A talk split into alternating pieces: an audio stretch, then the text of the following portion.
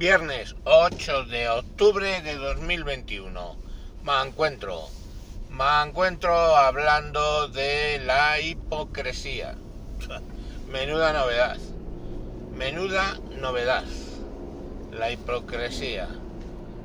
Como que hay que buscar muchos casos. Os voy a contar dos casos que han sucedido, bueno, últimamente el gobierno decide sacar un bono de 400 no sé cuántos euros que va a regalar a los jóvenes que cumplan 18 años un bono que ha llamado bono cultural, por el cual les dará esos 400 euros que tendrán que gastarse en cultura.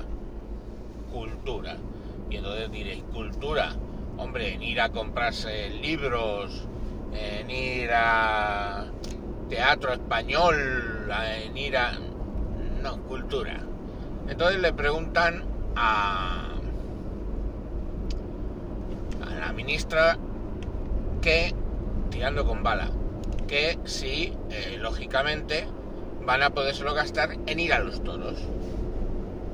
Y eh, al principio habían dicho que sí, pero luego la ministra aclara de que no, no puede ser gastárselo en una entrada de toros.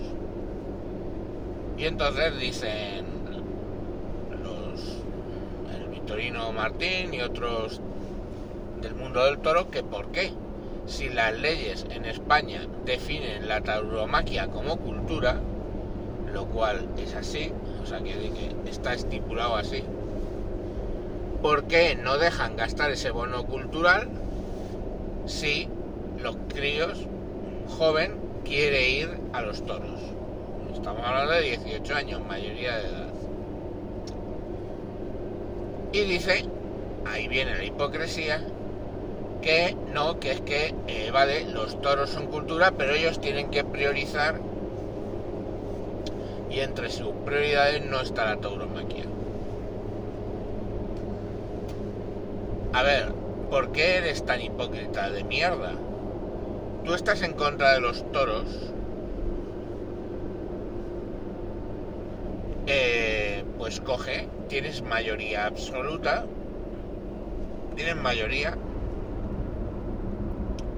Eh, si sumas a los terroristas, los golpistas, los comunistas y los socialistas, pues coge y prohíbe finalmente los toros en España, ¿no?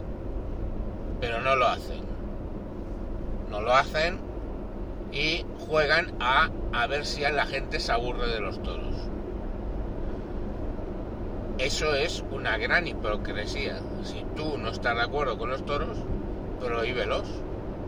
Es como la hipocresía del tabaco el tabaco mata, el tabaco no sé qué, ponen unas fotos súper repugnantes en las cajetillas, pero siguen vendiendo tabaco con un sellito estatal de toda una serie de impuestos que tú pagas.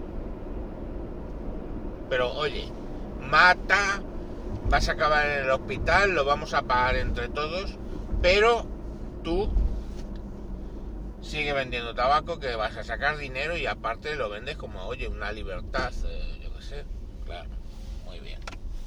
Entonces eso es lo que yo llamo hipocresía. El otro caso de hipocresía eh, viene de la huelga de maquinistas de Renfe, que acaba de terminar porque Renfe ha accedido a lo que se pedía, que era volver a que aparezcan los servicios que estaban cancelados aprovechando la pandemia, a volver a, eh, bueno, a, contratar más maquinistas que eran los que van a dar esos servicios, etcétera, etcétera. ¿Y dónde veo ahí la hipocresía? La hipocresía, por supuesto, la veo en el hecho de que un sindicato cuyo objetivo es defender a los trabajadores usa algo como es la huelga en el servicio público donde los únicos afectados van a ser trabajadores. Seamos realistas.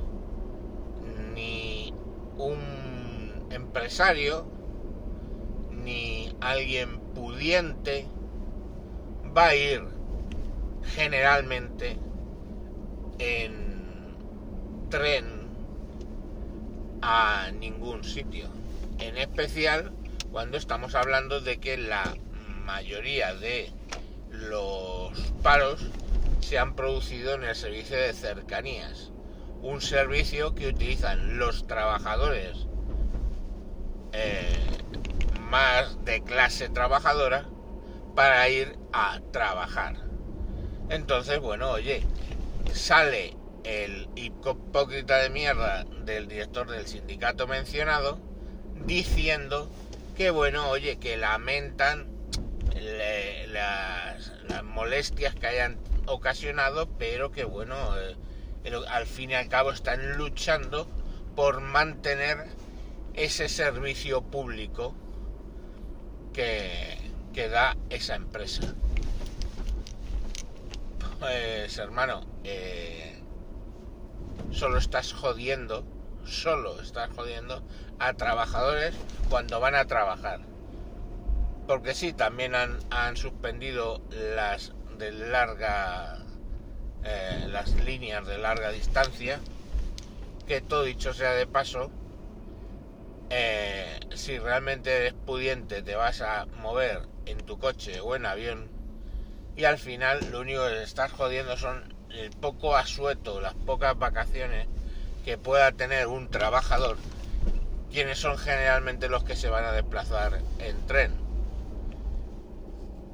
Pero oye, cada cual que viva con sus hipocresías y con sus contradicciones. Es una frase que me decía un anarquista cuando yo era jovencito, que decía que él había aprendido a vivir con sus contradicciones. ¿Y qué contradicciones eran esas? bueno, pues que el chaval, por muy anarquista que era, vivía bastante bien de los réditos de su familia mientras hacía que estudiaba en la universidad. ¿Veis? La hipocresía. La hipocresía es cuando aprenden a vivir con las contradicciones y te las venden con algún argumentario extraño pues como mi amigo el anarquista, el señor del sindicato de Renfe o la ministra que está en contra de los toros pero no quiere prohibirlos.